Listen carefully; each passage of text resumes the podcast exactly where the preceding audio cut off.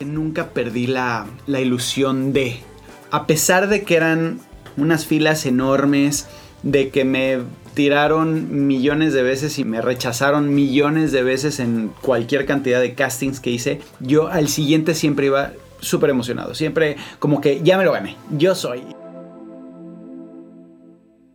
Hola, yo soy Ani Priego y estás en Infusión, el podcast en el que nos enfocamos en la esencia del diálogo como una herramienta para crecer, donde cada parte comparte su experiencia para trascender y sobre todo para hacernos responsables de nosotros mismos y del mundo en el que vivimos. Aquí valoramos las pausas como espacios vitales para contemplar otras maneras de pensar y replantearnos creencias. En este espacio encontrarás conversaciones con emprendedores, creativos, líderes de bienestar, cambio e impacto social. Si quieres conocer más de estos temas, entra a mi blog anabit.com. En este episodio de Infusión, todo depende de ti. Tú eres la persona que va a hacer que las cosas funcionen o no. Tú vas a ser el que te mete el pie. Tú vas a ser el que, el que crea el éxito. Yo siempre pensé y siempre se lo di a los demás y buscas culpables o buscas responsables, pero a final de cuentas cuando te paras y te ves en el espejo y dices, puta, mi vida no está de la forma que yo quiero, es es por ti. Y a pesar de que se oye duro, es la realidad. Si tú no te conviertes en el responsable de tu vida, tristemente nadie, absolutamente nadie va a hacer nada por ti.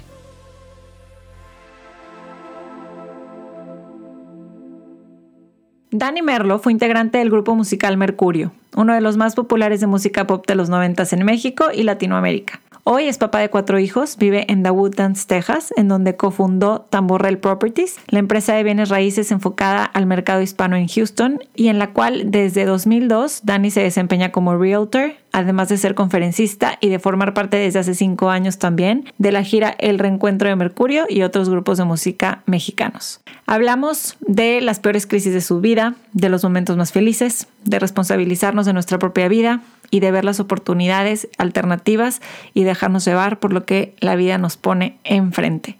Espero les guste este episodio. Comenzamos. Dani Merlo, qué emoción que estés aquí en infusión en la cabina estrenando. Oye, lo que sí está increíble es de la ah. forma en la que, en la que llevas a, este, pues este encuentro mágico, bizarro, este, em, en un ático convertido en, un gran estudio. Está hermoso, está divino. muchas gracias. Yo siento que lo único que le falta es vista hacia afuera. vivimos en un lugar privilegiado de naturaleza. Qué padre tener verde. Pero luego al mismo tiempo es en una cabina de radio, que has estado, me imagino, muchísimas veces, no hay tampoco luz natural. Sí, pero también me gusta el, tema de la introspección, porque va mucho con ese tema, entonces donde puedes pues meterte en ti y hablar y, no importa porque no hay nadie quien te vea. Entonces puede estar divertido. Es cierto, me gusta, me gustó el ángulo, se me hace que ya, no le ponemos la ventana, nos la ahorramos. Llevo tres años y medio, estaba haciendo cuentas de que te conozco y nunca te he contado esta historia. A ver, platícamela toda. ¿Sabes cómo llegaba yo con mis amigas a las fiestas cuando queríamos llegar con onda, porque así era, era, vamos a llegar con onda, vamos, hay que llegar con onda. Ok, ok, a ver. Tenía, cuando Estoy muy nervioso, muy nervioso. Cuando tenía... No te eches de cabeza. Oye, ¿eh? exacto, no, totalmente. Cuando eras, cuando eras niña. Cuando, cuando era más joven. cuando era más joven en Monterrey. Entonces, alguna vez una amiga puso, para llegar con onda, y puso una canción que era chicas por arriba, chicas por arriba, chicas que vienen Yo pensé que iba a ser algo más reggaetonero el asunto, pero sí, no, no, en esa época no era, no, no había el reggaeton. No había, no existía. Oye, esa es una confesión. Es una confesión y nunca te lo había dicho. Nunca me lo has dicho. No te he visto tantas veces, pero hasta ahorita tengo la confianza de decirte. Cuando yo escuché Danny Merlo vive en The Woodlands y yo, Danny Merlo Dani Merlo, Mercurio. Me suena, muchísimo. No, inmediatamente, Dani Merlo, sí, Mercurio. Y, y sí, eres tú. La, la, la, realidad es que fue una gran etapa en, en, el aspecto de nunca entiendes hasta que no lo ves hacia atrás, ¿no? Nunca entiendes las cosas hasta que no la ves hacia atrás. Y esa etapa de mi vida, de, de, de lo que se generaba, de lo que era, de, me acuerdo perfecto cuando sale enamoradísima, por ejemplo, la primera vez que, que, se escucha en el radio, nosotros veníamos en el coche, veníamos de ensayo precisamente, y nos bajamos del coche, había un tráfico impresionante en el periférico de la Ciudad de México, y nos salimos del coche y nos paramos en el techo y le subimos al, al, al, volumen a lo máximo y, y, llorábamos de la emoción. Entonces, todo lo que, lo que genera eh, estos recuerdos, estos, esos momentos, ¿no? Que te llevan a, a, a cuando el, el, novio te dio el primer beso, a, cuando te dedicaron la canción, a, y cómo te metes como artista entre la piel de la gente, a mí me vuela la cabeza. A mí eso es lo que, lo que dices, ¿what?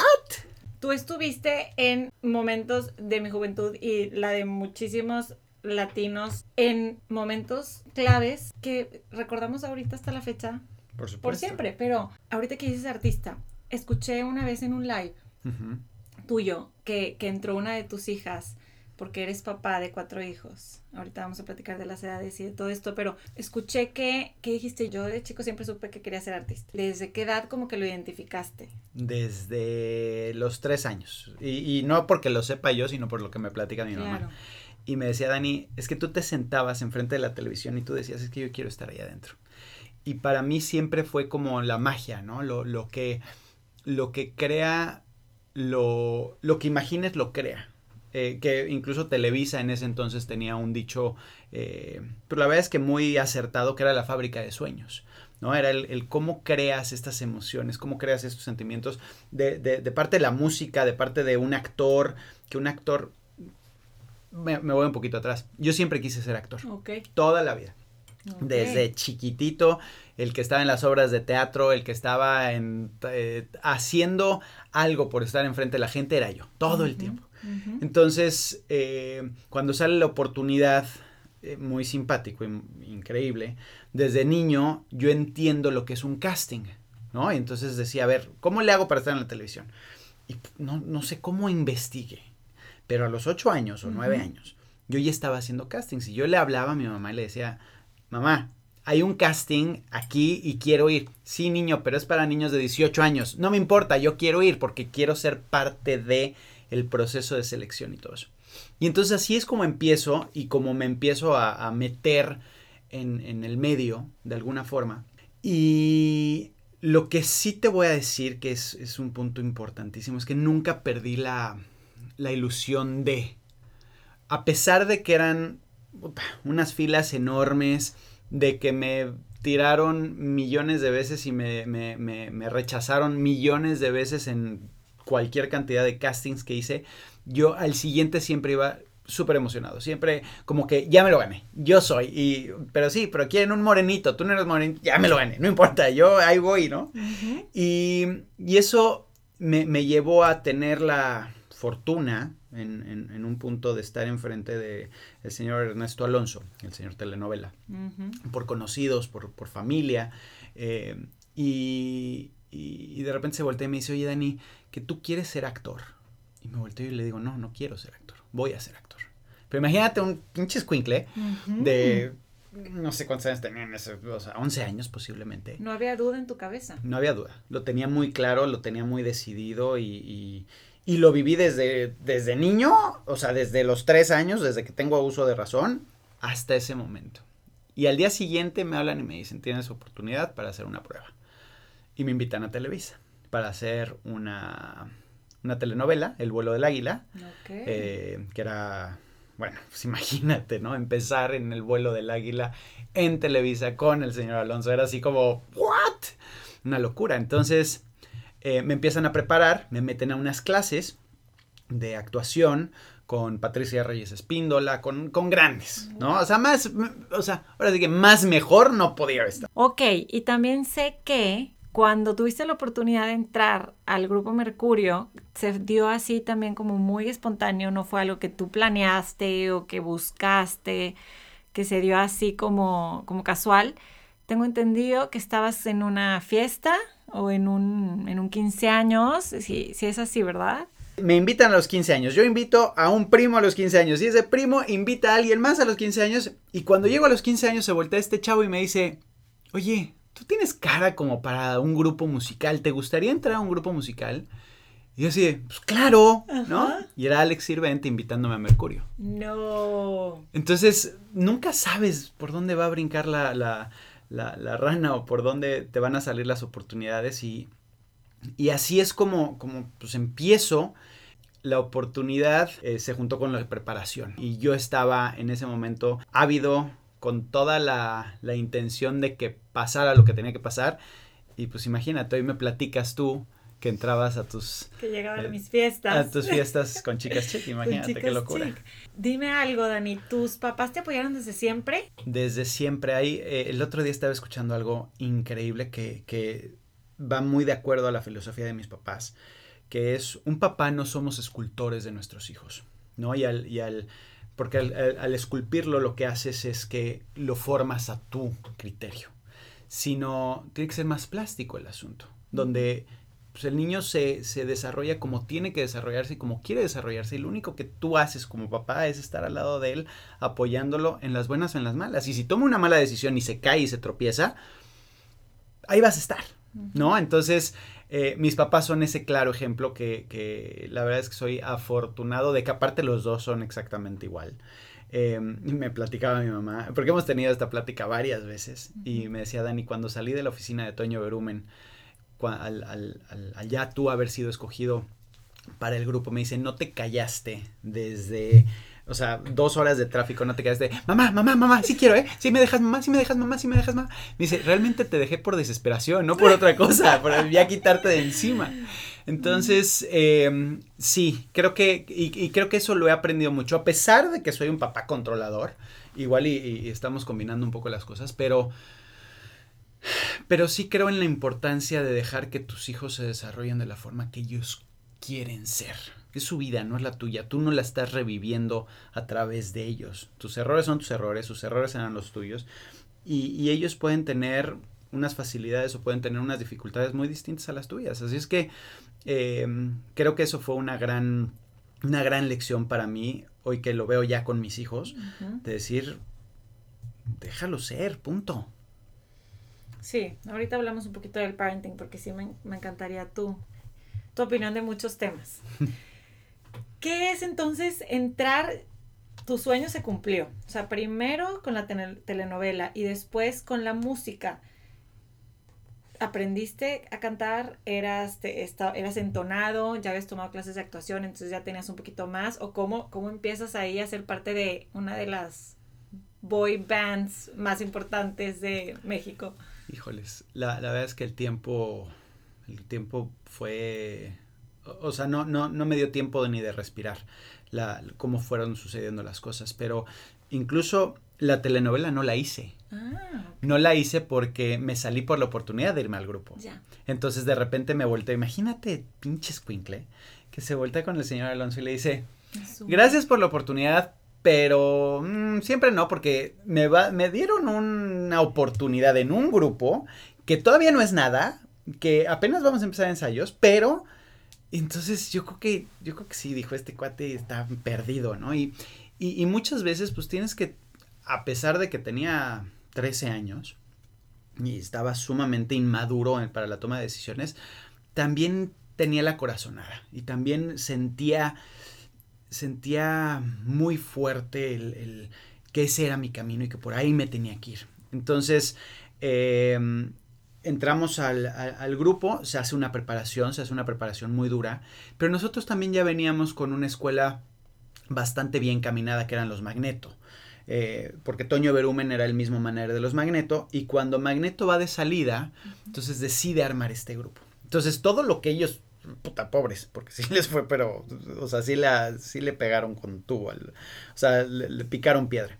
Y cuando nosotros eh, ya salimos y ya une al grupo Toño Berumen, ya fue más fácil esa transición. Entonces, él ya sabía claramente qué se tenía que hacer. Y obviamente clases de canto, clases de baile. Eh, me salí de la escuela en segundo de secundaria. De salirme de baile. No homeschool. No, no es como ahorita de virtual, ¿no? Pero este... Eh, sí, la idea era hacerla abierta. Eh, hice, obviamente, acabé la preparatoria abierta. Pero, pero pues como pude y como se dejó. Eh, porque sí mi enfoque era 100% destinado al grupo. Y cuando entro al grupo, se firma el contrato y a los tres meses prácticamente sale el primer sencillo de radio. Era una, una rapidez eh, impresionante y nosotros empezamos en la Rocola Coca-Cola, que era una, una serie de conciertos a través de toda la República Mexicana y nosotros abríamos en la Rocola Coca-Cola. Entonces, imagínate, el primer show fue pagado. Este, la, fue abriéndole a los Magneto. Este, eh, estaba Faye, estaba Cairo, estaba este, Tierra Cero, estaban pues, los grandes de esa época. Entonces imagínate nosotros poder pisar esos escenarios, pues te hacía elevar la, la rayita un poquito más y te exigía muchísimo más porque eras, eras el seleccionado de ¿Cuánta gente no quería estar en tu lugar? Y tú ya habías pasado por ser los no seleccionados. Ya sabías lo afortunado que eras porque habías vivido pues muchas veces que no eras el, afortunado tú. Sí, tristemente todo se te olvida, caray. Sí, ¿verdad? Todo, todo... Porque lo que te estoy hablando ahorita son miel con hojuelas, ¿no? son, son cosas increíbles, es, esta oportunidad de estar enfrente de, de, del público en un escenario, cantando, bailando, sí, este, pero, pero llega un punto en el que hay, un dicho que me fascina eh, de Robin Sharma, que es, eh, Nothing fails like success, nada falla como el éxito. ¿Y a qué se refiere? Es que tú te acostumbras al éxito y entonces dejas de hacer las cosas que te llevaron a ese lugar. ¿No? Entonces le pierdes el, le pierdes el respeto al público, le pierdes el respeto al escenario, le pierdes el respeto a, tus compañeros, le pierdes porque ya no le das la misma importancia de lo que te costó el trabajo llegar ahí. Y, pasé una temporada obscura, pero también necesaria, ¿no? También eh, creo que, y, siempre lo digo y, lo comento, es, nosotros venimos a esta vida a experimentar entonces tienes que pasar de todo y tienes que vivir de todo. Y, y, y, si fueras siempre de una misma forma, pues, ¿dónde está el margen de error, no? O sea, las líneas están para que te salgas de, de colorear, ¿no? Entonces... Y tenías, a ver, tenías 13 años. O sea, tu juventud fue así. O sea, perder el piso se me hace lo más normal y lo más, lo más fácil del mundo. o sea, más bien me sorprendería que me dijeras, no, todo fue muy fácil y siempre fuimos muy humildes y, la verdad es lo más normal. Yo por lo que oigo, escuchándote, siento que eres una persona que te conoces muy bien, o sea, que siempre has sabido lo que quieres y luchas por ello. ¿Sientes que es como una cualidad que, que tienes? Híjoles, qué difícil definirte de esa forma, o que me definas de esa forma, porque yo creo que muchos de mis logros se han hecho en base a las inseguridades que he tenido. Eh, muchas veces lo que demuestras es de lo que careces. Entonces, siempre y, parte de, esta, eh, de esta transición y, de lo que me ha tocado venir a vivir a esta realidad es que a mí me han manejado toda la vida de alguna forma. ¿No? He tenido manager, los amigos, este, las relaciones, las parejas. Eh, entonces, es, bien difícil el poder definirte a ti mismo como, como un cuate que sabes perfectamente bien lo que quieres. Igual y hay algo que sé exactamente qué es lo que quiero, pero en todo lo demás hay, hay dudas, ¿no? O hay... Ahora, cuando lo sé, lo sé. ¿Y a qué me refiero? Por ejemplo, y, esto es algo que me, que me vuela la cabeza. Hace... Em, pues cuando estaba en el grupo hace 23 años, hago una entrevista y me dicen, Dani, ¿cómo te ves en los siguientes 10 años?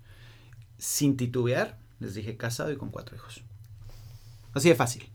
¿Por qué? Porque para mí la familia siempre ha sido la, espina dorsal, ¿no? La, la, las raíces de, las, de, de los pies, la, la, todo, punto. Entonces, sí hay ciertas cosas que lo tengo muy clavado, pero cuando estoy en, en duda, puedo ser un barco a la deriva. Y puedo estar tratando de picar piedra por todos lados y, y, no, no lograr aterrizar o, o, plantar mi enfoque en algo y entonces empiezo a buscar, que me ha pasado varias veces. Entonces, eh, y eso puedes esperar mucho, sobre todo a tu pareja, ¿no? A mi mujer, pero... yo creo que es una cualidad característica de las personas muy creativas muy como positivas o soñadoras, que, creo que eres así, y me puedo relacionar. Y yo creo que mucha gente se puede relacionar a momentos en su vida en estar en estar así como veleta, ¿no? Pero ya una vez que decides, siento que eres, o sea, que, que vas, vas con todo, ¿no? Y regresando a esa etapa de cuando entras al grupo y la preparación y todo, ¿cuántos años estuviste en Mercurio? De Mercurio estuve del, del 94 al casi el 2000. La, la última gira fue fue en el 99, eh, mediados del 99, y ahí fue donde me despedí. Fue, el último show fue en, en Monterrey incluso. Mm. Entonces, Monterrey para mí ha marcado, está tatuado en mi corazón porque ha, ha marcado muchas etapas o muchos momentos muy importantes en mi vida. Y, y sí, estuve cinco años solamente. Y lo más vaciado es que ahorita, o sea, hacemos el reencuentro. El reencuentro. Y ya llevamos casi cinco años de reencuentro. Entonces imagínate cómo pues, ya casi casi llevamos más de lo que fue la, etapa original del grupo. Sí, claro, sin contar el reencuentro iba, iba a mencionar. Entonces, estás cinco años y qué aprendizajes puedes ahorita decir, híjole, es que me quedo con estos dos o tres así como que para toda la vida. Determinación, disciplina, eh, la determinación, ¿por qué? Si sabes lo que quieres, tienes que ir por eso, punto, ¿no? Eh, ese fue un, punto muy importante. Punto número dos, para tener esa determinación tienes que tener disciplina. Y la disciplina que nosotros teníamos era exageradamente rigurosa. Eh, tanto en, en, nuestra forma, o sea, nuestra, no alimentación y ese tipo de cosas, sino en, nuestro ser, ¿no? Como, como nosotros éramos afuera, teníamos que ser adentro. ¿A qué me refiero? Nos teníamos que estar cuidando de absolutamente todo, ¿no? Que, te vieras bien, que salieras a la, a la, calle y que no salieras así con la gañas y todo, sino perfectamente bien vestido, perfectamente bien peinado, perfectamente, o sea, ahora sí que, que hacerte el, personaje que estabas viviendo, hacerlo real. Y eso lleva una disciplina muy fuerte. Los viajes eran una locura, los ensayos eran muy pesados. Em, o sea, la gente dice, la vida de artista es muy fácil y es increíble. Eh, sí, hay momentos, pero hay otros que son muy difíciles y en general lo difícil no es pararte arriba de un escenario, ese es el resultado, pero cómo llegaste a estar en ese escenario es es lo que cuenta, ¿no? Entonces, eh, otro punto muy importante que, aprendí es, y, que hoy, ya mis 40 años, porque no es algo que lo sepa desde hace mucho, sino recientemente en estos meses prácticamente, o gracias a la pandemia lo he definido, es todo depende de ti. O sea, tú eres la persona que, que va a hacer que las cosas funcionen o no. Tú vas a ser el que te mete el pie. Tú vas a ser el que, el que crea el éxito. Entonces, yo siempre pensé y siempre se lo di a los demás y buscas culpables o buscas responsables, pero a final de cuentas cuando te paras y te ves en el espejo y dices, puta, mi vida no está de la forma que yo quiero, es, es por ti, no es por mi manager, no es, no fuimos exitosos por Toño Berumen, claro que él tuvo mucho que ver, pero si nosotros no hubiéramos tenido la entrega, si ustedes si no hubiéramos tenido la disciplina, no hubiéramos hecho ciertas cosas, no se hubieran dado las cosas, ¿no? Entonces, creo que eso lo, he aprendido hoy y, y, a pesar de que se oye duro, es la realidad. O sea, si tú no te lo pones en la cabeza y tú no te conviertes en el responsable de tu vida, nadie, tristemente, nadie, absolutamente nadie va a hacer nada por ti. Estoy de acuerdo. Me preguntabas hace, hace un momento que no terminamos la, la plática off the record de, de mi proyecto y de dónde quiero llegar con él. Y gran parte es eso, es, es de alguna manera ser un medio y un canal a través de estas historias, a través de conversaciones, ser inspiración para hacernos responsables de nosotros mismos y del mundo en el que vivimos, pero primero es de nosotros, ¿no? Y, y como dices, a mí también es, es un no, no tengo 40 todavía, pero, pero sí es, un, es una lección muy fuerte y que nos dio, yo, yo creo, no quiero decir grandes, pero sí me gustaría que si este mensaje y esta lección la pudieran tener los jóvenes imagínate cómo, cómo sería su vida, ¿no? Híjoles, pero está bien difícil porque nunca, nadie es Carmenta en cabeza ajena, punto número uno. Y las, las circunstancias que cada quien vive son completamente diferentes, ¿no? Podemos ir al mismo restaurante y yo puedo tener la mejor experiencia en ese restaurante y tú me puedes decir es una porquería. Em, entonces, creo que, eh, que es muy importante de dónde la ves y con qué y creo que ahí entra un punto importantísimo que es la lo que es la programación que traemos y es hacia dónde ves las cosas y hay gente que las puede ver muy negativas y puede decir, "Me saqué la lotería, qué gran problema, voy a tener que pagar impuestos y voy a y mi, mi primo me va a pedir dinero." O me saqué la lotería y a cuánta gente no voy a poder ayudar.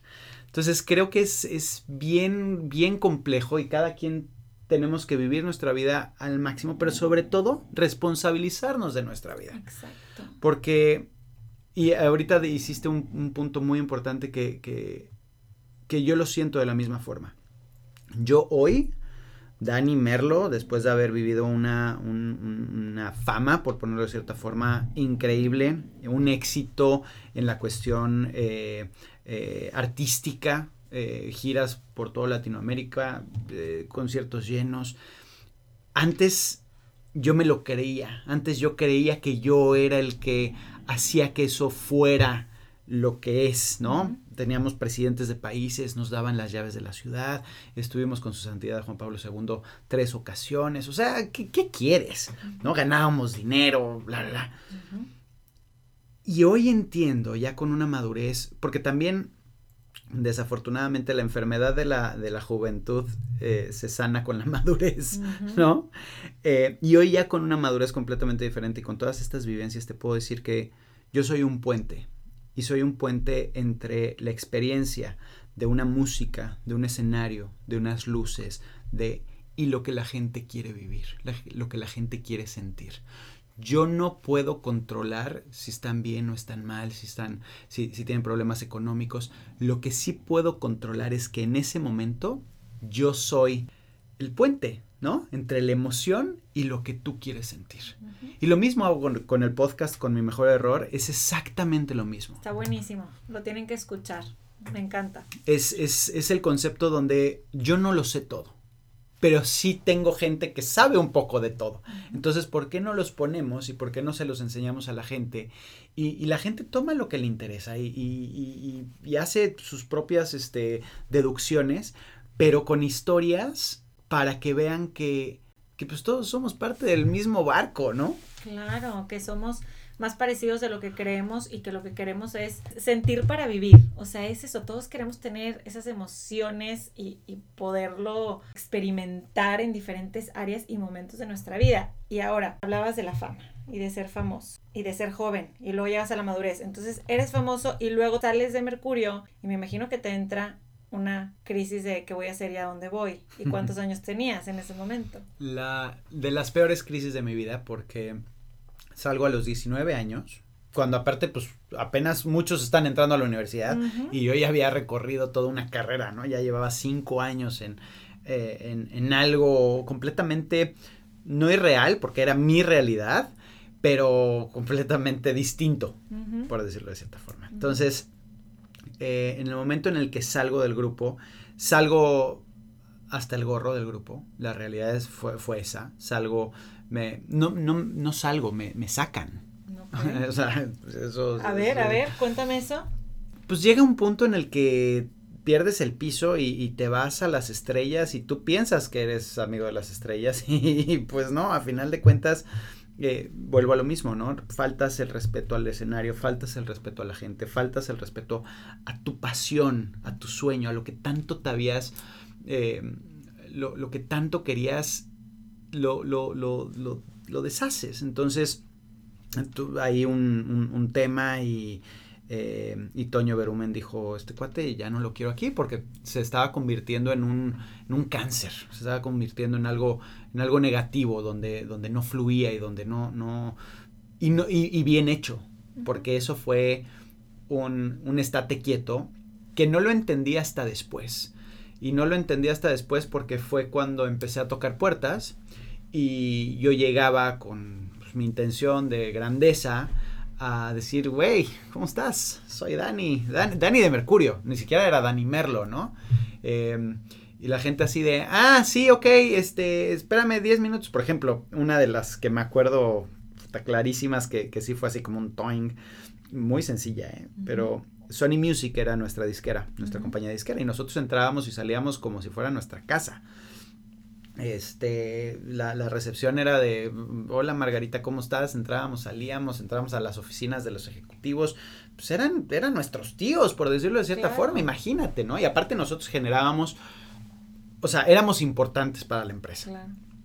Y cuando salgo del grupo, a los dos, tres meses que quiero ir, o que voy a ver a un, a un ejecutivo, eh, trato de entrar y me dice, no, por favor, espérese afuera. Y yo así como de, ups, pues sí, ya no, ya no soy parte de, ya esta no es mi, mi, mi, ya no es mi casa, yo decidí eh, tomar otra, otro camino y pues espérate. Y me tuvieron esperando 15, 20 minutos cuando pues, yo no esperaba, ¿no? Yo entraba y, ¿qué onda, güey? O sea, era, era una dinámica completamente diferente. Entonces ese, ese fue el primer trago amargo que, que, que, me acuerdo así muy específico, ¿no? Pero, pero vas, van pasando muchas cosas eh, dentro de ese, de, de, esa espiral, porque aparte tú te empiezas a crear la realidad que estás viviendo.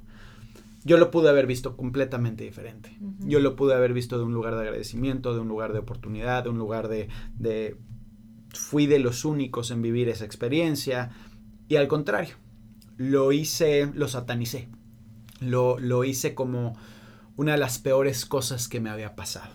Y esa espiral te lleva más hondo y más hondo y más hondo y más profundo. Y, y entré a una, a una mini depresión, este, digo, no sé si fue mini o maxi, pero donde, donde no tenía una, una dirección clara.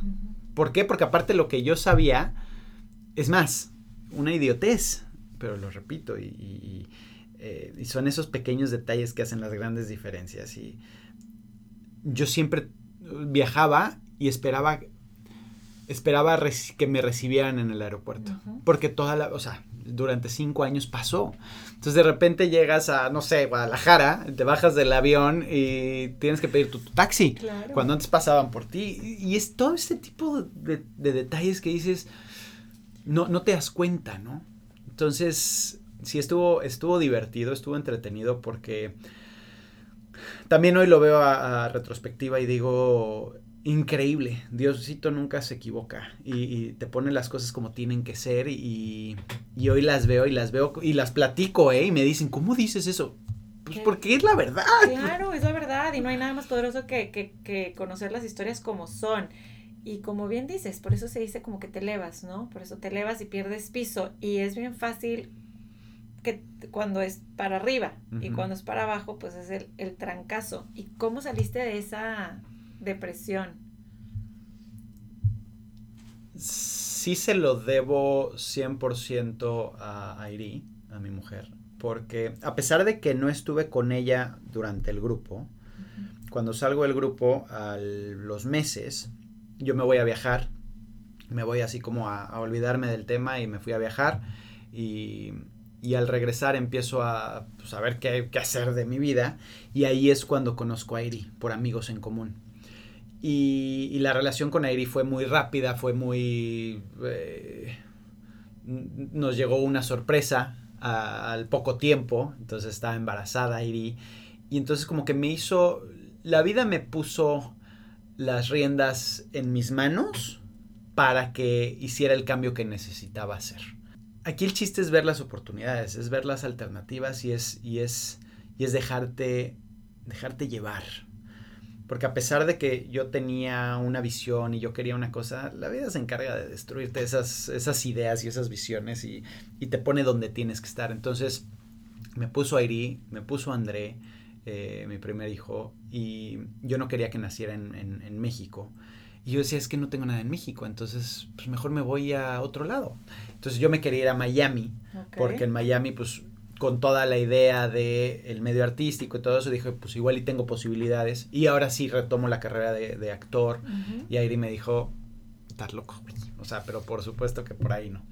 Eh, y entonces nos venimos a Houston y, literal, empezamos picando piedra, picando, o sea, en un, eh, en, un país eh, completamente ajeno, en un idioma completamente ajeno que no sabía, con, con mi mujer nueva, ¿no? O sea, sin conocernos realmente a profundidad. Claro, y aún así, cuando empiezas a vivir con alguien, tuviste muchas experiencias de, al mismo tiempo. Mis suegros, ¿no? Con mis suegros de, hola, ¿cómo estás? Soy Dani, el esposo de su hija, ¿no?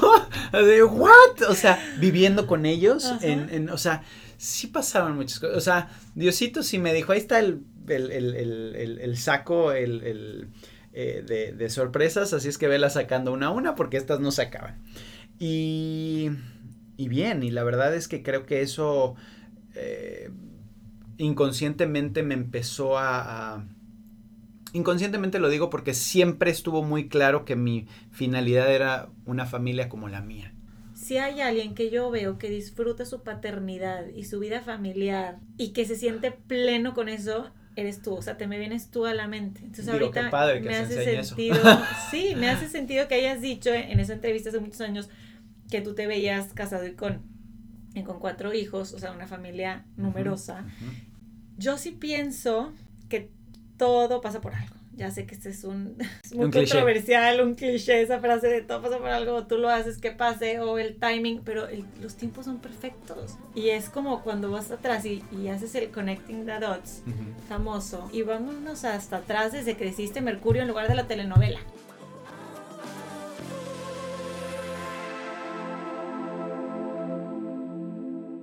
Ahora, ser papá, ¿cómo te cambió? Híjoles, siempre he sido un, tipo muy responsable.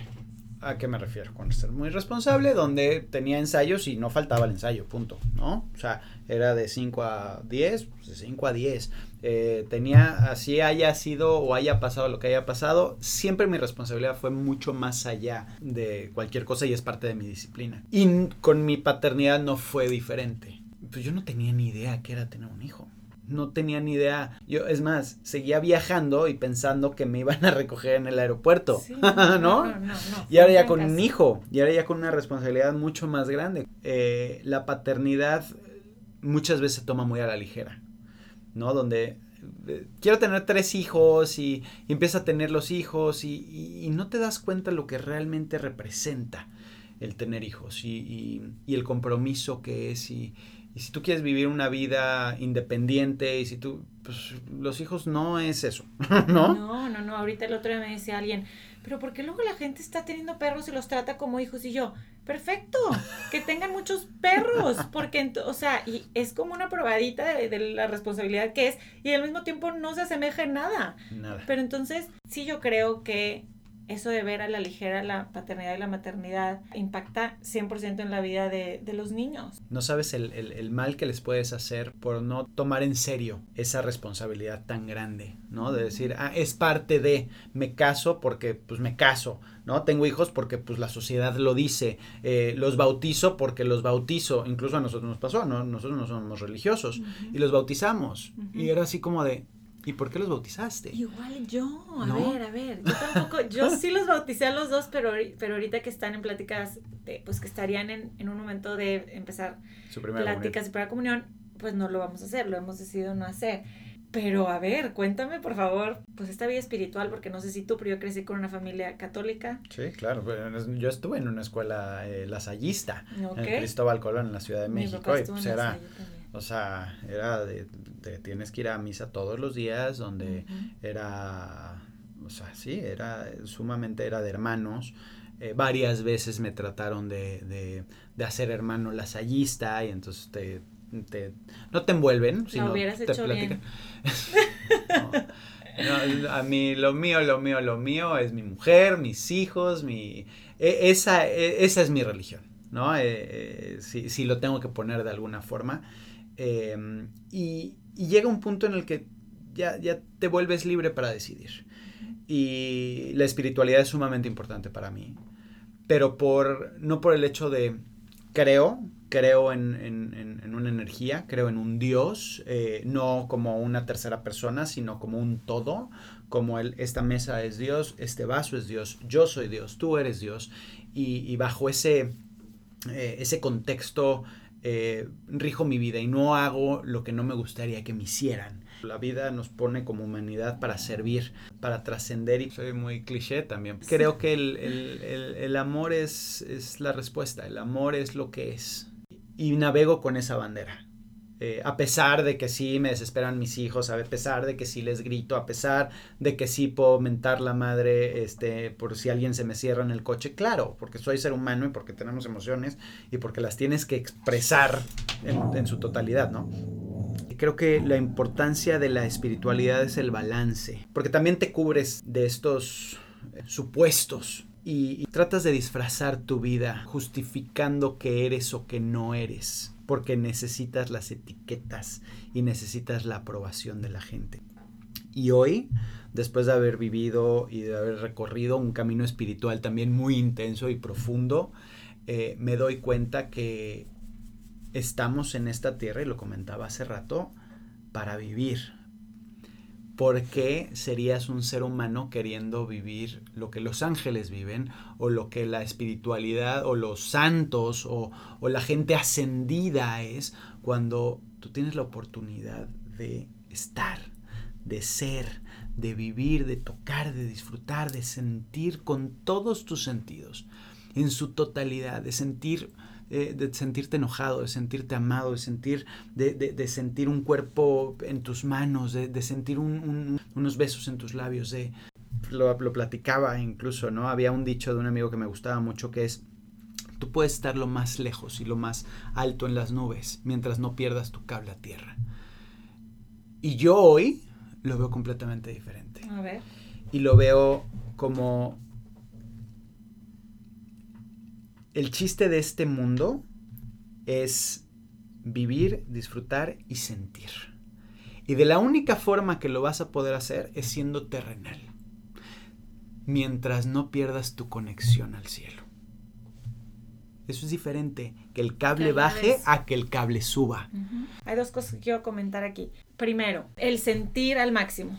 Para mí es algo que, me, que, que me interesa mucho. Tengo dos hijos hombres, tú tienes dos hijos hombres. Nada más para la audiencia, cuéntanos las edades de tus hijos. 18 años, André. Eh, 15 años, Jan. Y las gemelas de 11 años. De 11 años, ok. ¿Qué tan importante es para ti que te vean a ti como hombre sentir para vivir, sentir al máximo y, y decir me, que me vean llorar y, y, que me vean, igual que me ven enojarme, igual que me ven celebrar? me dicen yogidad, imagínate. Porque, porque soy, soy, soy muy fiel a mis emociones. Porque si me dan ganas de llorar, lloro. Porque si me dan ganas de, de enojarme, me enojo. Porque trato de siempre poner una cara buena y trato de siempre verle el lado bueno a las cosas. Uh -huh. Que creo que eso es, es un punto importante porque siempre me dicen, es que tú, no puede ser que tu vida sea perfecta.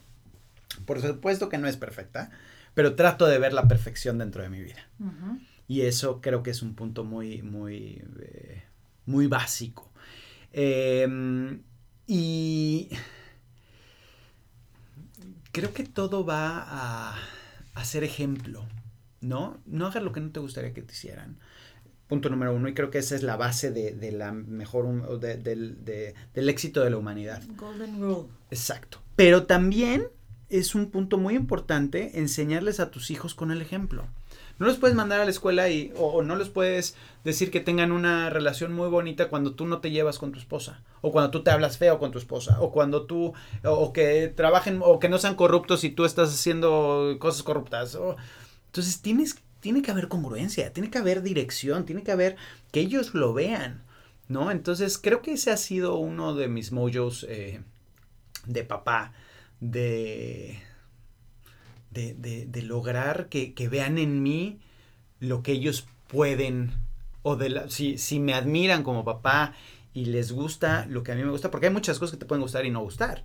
Lo que te gusta, embrace it. Uh -huh. Lo que no, deséchalo y está perfecto. Uh -huh quiero seguir en, conoces a Iri, te mudas de México a Houston. Tienes a tu primer hijo. Uh -huh. cambio de vida totalmente. vida familiar, ahora ya somos tres, ya no soy yo y el espectáculo. ¿Qué decides hacer? ¿Cómo te va cambiando? Y como bien dijiste, haciendo como más humilde en, confiar en que los tiempos no los pones tú, en que la vida te, te pone experiencias. Digo, en ese momento no lo entendía así, obviamente, ¿no? Era madrazo tras madrazo, pero...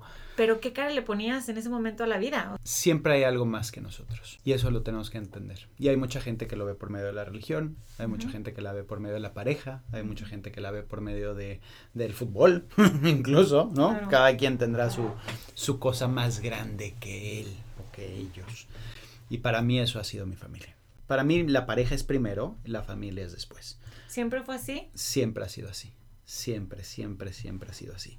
Porque ese es el éxito, no, no el éxito, sino creo que esa es la fórmula para que en el momento, los niños son prestados, los niños no son tuyos. Entonces, le dedicas tu vida entera a los niños o el tiempo que están contigo, a tus hijos, y cuando ellos deciden ya irse, cuando deciden tomar eh, la vida en sus propias manos, su vida en sus manos, pues a ti te dejan solo. Y como pareja, si la descuidaste esos 10, 12, 15, 20 años, pues imagínate, estás con un completo desconocido en la cama, ¿no? Entonces, siempre lo hemos tenido muy claro, Airi y yo, eso. Eh, cuando llegamos a Estados Unidos, eh, la, pasaron mil cosas muy simpáticas y, una. nos veníamos con la idea de poner una taquería móvil. Era una necesidad porque eran los que llevaban a la construcción los tacos, en la, la, comida, el desayuno. No era como ahorita que ves el taco truck y dices, no manches, estos cuates hacían restaurantes dentro de un taco truck. No, no, esto era pues una taquería móvil. Los taquitos a, sí, a los que están construyendo la casa. Exactamente. Y aquí hay mucho de eso, muchísimo, por todas las, las, eh, las, áreas de construcción. Entonces mi suegro se voltea y dice, ah, pues vamos a poner eso, ¿no? Vamos a poner un taco, un taco truck. Ah, pues Entonces lo ponemos el taco truck, él manejaba y yo cocinaba. Pero yo quiero que entiendas de dónde viene todo esto. Yo tenía auditorios nacionales, yo tenía estadios de 80 mil personas llenos, yo tenía este, las llaves de la ciudad. Y ahí mi suegro, un tipazo, un, mentor, un, gran maestro, eh, me, me agarró y me dijo, a ver, aquí se hace diferente y aquí es un paso a la vez y nos vamos a despertar a las 4 de la mañana y vamos a salir, y vamos a vender y vamos a hacer, la, la, la, la, la. Y no duramos. la realidad es que el negocio fue pesadísimo y, es, y es muy específico, ¿no? Es, es eh, hay, hay, gente que tiene muchísimos camiones, que ya tienen 30 camiones y que, y pues tú llegar con un camioncito a dar la vuelta y tratar de ser el new kid on the block, no, no nos funciona. y, y, también no teníamos el temple para hacerlo, esa es la realidad. Tienes que saber para qué eres bueno y, y, enfocarte a lo que eres bueno, no nada más porque te gusta y hacerlo, ¿no? Sino también tiene que ver mucho con, con, talento y con este, facilidad. Entonces decidimos eh, dejar el, el camión y mi suegro se voltea y dice, pues yo me voy a dedicar a bienes raíces. Y yo así de, no, pues yo también, ¿no? Pues como, imagínate, me deja sola, ¿no? Y así, no, no, no, no, no, yo también, bien raíz, soy buenísimo, a mí me encanta y las casas y no tenía ni idea, ni idea. Pero me metí a, a, estudiar, aquí es, tienes que sacar una licencia, la licencia de bienes raíces. Que no es nada eh, fácil tomar. No es nada fácil, es un curso, el curso no es tan complicado, sino lo complejo es el, el, examen, el examen estatal y el nacional, pero más allá que eso, los términos. Yo venía sin inglés, yo no tengo, yo no tenía inglés. y entonces de repente te hablan de, de, de, muchos modismos o de muchos temas relacionados a bienes raíces muy técnicos, muy, eh, eh, muy legales. Y yo así de, ¿de qué me hablan? ¿no? Entonces me costó trabajo, no voy a decir cuántas veces, pero me costó mucho trabajo el, hacerlo. Y, y, finalmente ahí arrancó. No, ahí llegamos en un momento y vuelvo a lo mismo. La vida nunca se equivoca de ponerte en el lugar donde tienes que estar. y, y, empezamos a enfocarnos en el mercado hispano, el, mercado hispano indocumentado, el mercado hispano, ahora sí que lo que fuera eh, que, que, nosotros pudiéramos hablar español y, ayudar, ¿no? Eh, y eran rentas desde 400 dólares mensuales y cosas así, que no hacíamos un peso, pero bueno, pues así poco a poco nos, fuimos haciendo, eh, pues de nuestra carrera, de nuestro, nuestro entrenamiento, nuestra eh, profesión, a, a donde hoy tenemos una agencia de bienes raíces que se llama Tamborrel Real Estate Group, que es pues prácticamente la, número uno en Woodlands para el mercado hispano. Totalmente, de hecho me vendieron mi casa. Muy feliz yo con mi casa, sí. Sí, súper reconocida aquí, esa que me, me, la mencionaron en Monterrey cuando yo venía a vivir aquí. Y, y qué bonita historia, no la conocía. Sí, y siempre hemos sido como muy... Eh, eh, vanguardistas, ¿no? Como que nos gusta hacer las cosas diferentes, como que... Eh, y en toda mi vida, ¿eh? No nada más en, en, bienes raíces. Obviamente bienes raíces nos funcionó mucho porque quien, cuando no estaban en bienes raíces, en, en, Internet, nosotros lanzamos una página de Internet muy buena, muy famosa, muy importante, muy sólida. cuando la gente no hacía videos en casas, nosotros empezamos a hacer videos en casas. Cuando la gente no hacía... nosotros como que siempre fuimos abriendo caminito, por decirlo de cierta forma, hasta que ya hoy, pues este lugar es un, es un destino. Eh, tenemos una diversidad de gente increíble y nosotros nos enfocamos en, el mercado hispano. Entonces... Que había una necesidad. Había una necesidad y, y también creo que cuando las cosas las haces enfocado, funcionan. Siempre llegamos a un punto de nuestras vidas donde ya no sabes qué hacer donde igual y te, te, aburres, donde igual y te cansas, donde igual y, y, pasa en las relaciones, pasa en el trabajo, pasa en absolutamente todo. Y creo que lo importante de esto es darte cuenta que las bases están y esas las tienes que, es como una planta, pues las tienes que regar y las tienes que mantener y todo eso. Pero eso no te quita que puedas vivir otras cosas o que puedas disfrutar otras cosas. En el caso de bienes raíces, ¿no? Eh, hace cinco años, muy exitosa la agencia, yo muy bien, mis clientes a todo dar, perfecto, y me sale la oportunidad de unirme a, a, Mercurio, de hacer reencuentro de Mercurio con Magneto. Entonces yo dije, wow, o sea, es una gran oportunidad, es una experiencia de vida que, que no fácilmente la vas a poder volver a vivir porque ya, ya tengo una madurez, tengo a mis hijos, tengo eh, una estabilidad eh, en, la familia, eh, con mi mujer, casa, lo que sea. Y viene esta oportunidad y, de verdad que me, abrió los ojos a, a poder vivir un sueño increíble. A lo que voy es cuatro años después después de esta gira, después de, de, empieza Magneto Mercurio, después hicimos un a la fiesta, después nos fuimos al 90s Pop Tour y nunca te imaginas qué va a pasar, ¿no? O sea, empezábamos con una gira de Magneto Mercurio a ver si funcionaba. Bueno, fue un, Todas mis amigas, todo el mundo fue en México, sí. Fue un trancazo, ¿no? Y después la Únete a la fiesta, otro trancazo. Y después acabamos el 90s Pop Tour, que fue la gira más increíble de Latinoamérica, así de fácil. Y regreso y viene la pandemia y regreso a mis raíces, regreso a mi casa, regreso a, la tranquilidad, al no ruido de, las cosas externas y empiezo a, poner las piezas de mi vida y empiezo a decir, ¿hacia dónde voy? ¿Qué es lo que quiero y cómo lo quiero y por qué lo quiero?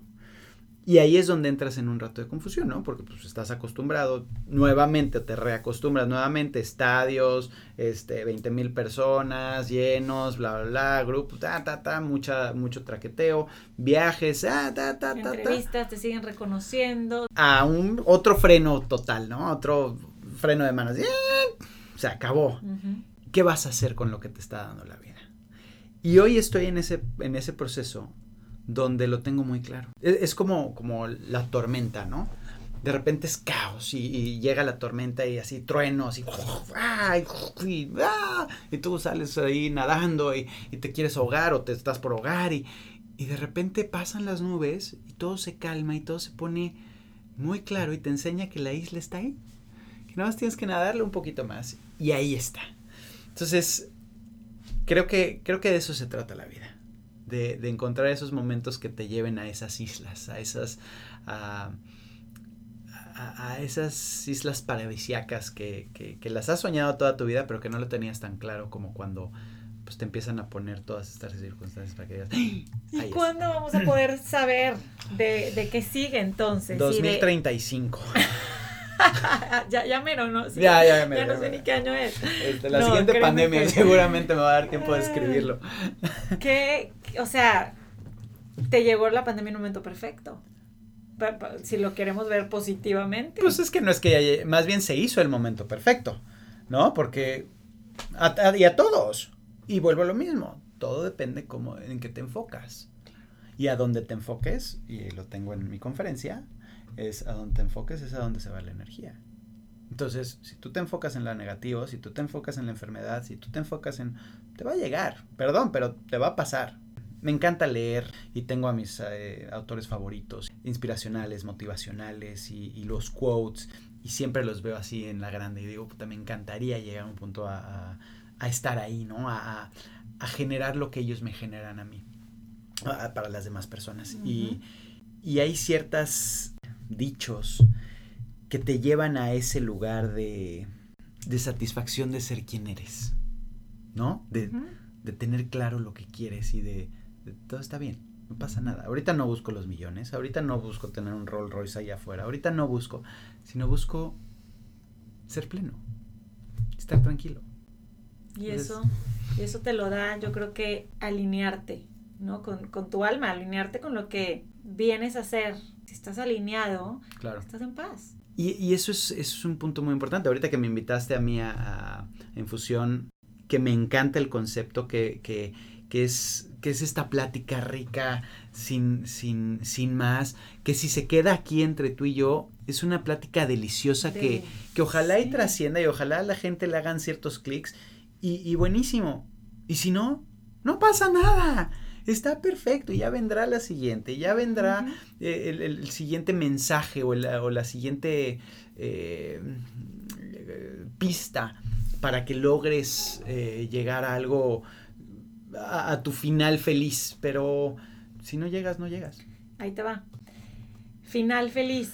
Y qué importante es también entender, ahorita que dices que hay gente que no lo tiene a lo mejor tan claro, yo, mucha gente me dice, es que qué padre tus proyectos, amigas que estamos en esa etapa, que a lo mejor nada más nos hemos dedicado a ser mamás y que estamos en esa etapa que tienes más tiempo y entonces te entra el shock de qué voy a hacer y me gustaba esto y estudié esto.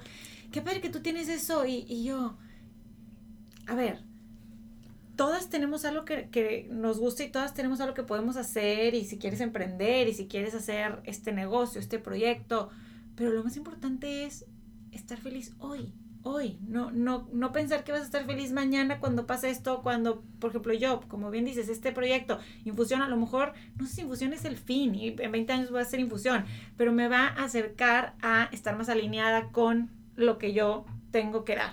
Y lo más importante es, hazlo. O sea, ¿para, ¿para qué te pones en la cabeza, ay, quiero hacer un podcast, ay, quiero, hazlo. No digas, ah, sí, ya cuando me cambie de casa o cuando mi novio sea buena onda conmigo, mi esposo me... Hazlo, ya. ¿Qué es lo peor que puede pasar? Que te salga muy mal. Pero te va a dar experiencia. Claro. ¿No? O sea, de lo que quieras. Oye, quiero hacer este pintura, quiero hacer escultura, quiero hacer lo que sea. Hazlo, salte y hazlo. Y creo que eso hoy, esta tendencia de, de, de, influencers y de youtubers y de toda esta gente eh, que la verdad es que son muy creativos y tienen cosas increíbles, te, a nosotros como chavorrucos, por como otra generación, como otra generación, eh, sí, te, sí te cuestiona decir, ¿por qué no? ¿Por qué no eh, un Juan Pazurita? ¿No? Que el cuate empezó de nada, empezó haciendo videos tontos, muy divertidos, y el cuate hoy de verdad hace una diferencia a nivel mundial. Total. Entonces, ¿por qué no? ¿Por qué no hacerlo? Ahora, que no sea tu intención hacerlo a nivel mundial. Y yo creo que en el caso de Juan Pazurita, que lo puse de ejemplo por, porque me, brotó, pero es un cuate que hacía sus videos, que no importaba si los veían cinco personas, que se fueron haciendo más grandes. Me acuerdo que vi el de la sandía, que bueno, que le ponen las ligas y que de repente revienta y es estupendo. Y bueno, yo, señor de 40 años, viendo eso, botándome de risa, feliz, tenía un, un, concepto que se llama equivócate y hazlo. Punto. O sea, pasa nada. Bueno, hablabas de tu conferencia. Se llama igual que tu podcast. Sí, tengo dos conferencias, que es Sentidos y Mi Mejor Error. Ok. Y ahorita, y, y mi mejor error ya la tenía es que todas son presenciales, caray. Entonces ahorita con todo este tema pues las tuve que aplazar, pero son, son como mis bebés, esos, porque siempre me ha gustado el, concepto de la inspiración, de la motivación, del, del, sacar lo mejor de nosotros y, y, cómo lo hacemos. Por ejemplo, sentidos se enfoca en cómo a través de los sentidos reprogramamos nuestra vida para hacer lo que realmente queremos ser. ¿No? Entonces, porque todo es una programación todo viene de atrás. Y tú ya sea que, que lo arrastres o que lo cortes y lo cambies. Así es. Entonces, de eso se trata sentidos, porque es a través de, los que para mí hay siete sentidos, em, pero es, es cómo hacerlo, ¿no? Y la otra, mi mejor error, son todas estas experiencias que me han platicado a través del podcast, que, que lo ves como un error, pero posiblemente no fue un error, sino fue lo mejor que te pudo haber pasado. Y cómo puedes capitalizarlas y exponenciarlas a tu mejor hoy. Entonces, ahí está increíble. Y las retomarás ya, si se puede después hacerlo. Presencial.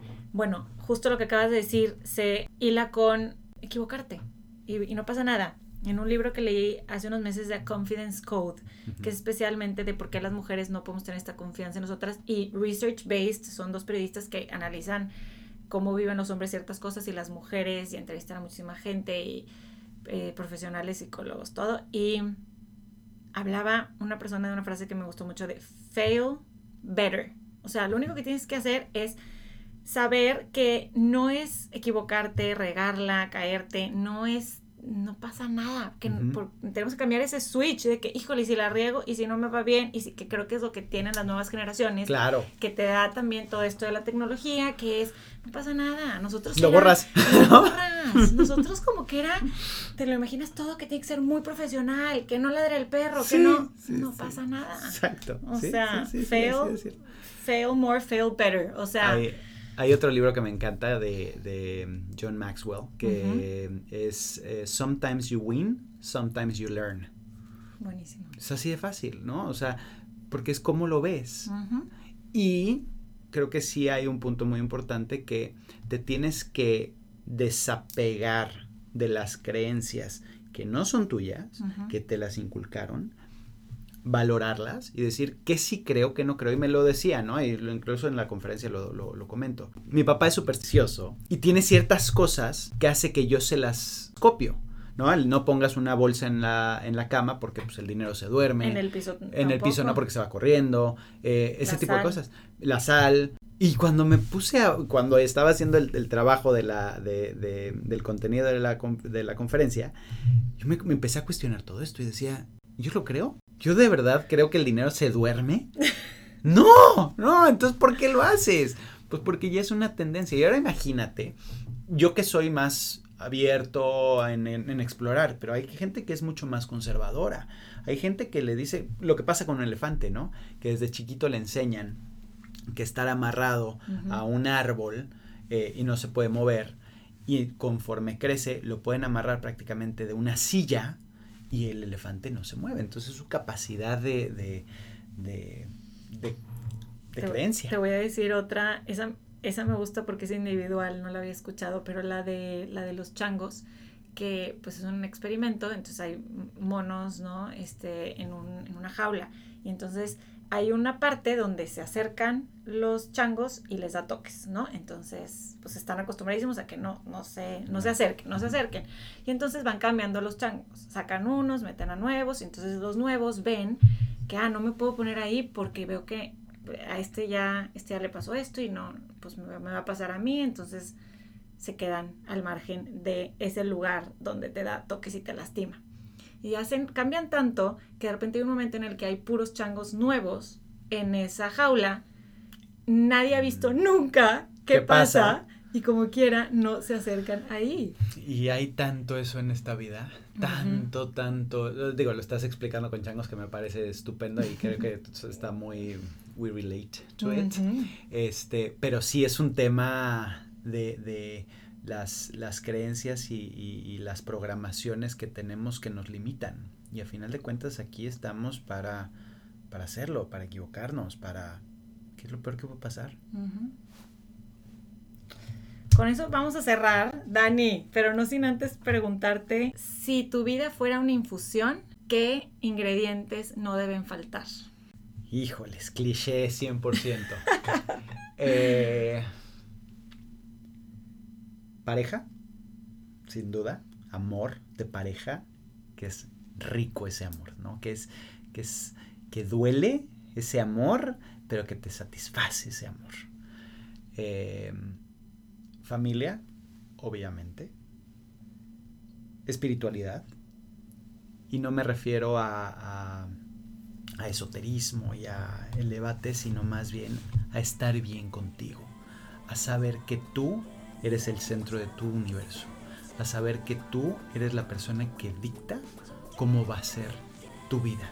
Y punto número cuatro, no te dejes de sorprender. La vida siempre, siempre da, da cosas increíbles, da, da momentos. Sonríe, sé feliz, estate abierto y no te dejes de sorprender nunca. Creo que eso es, ese sería mi, mi té perfecto.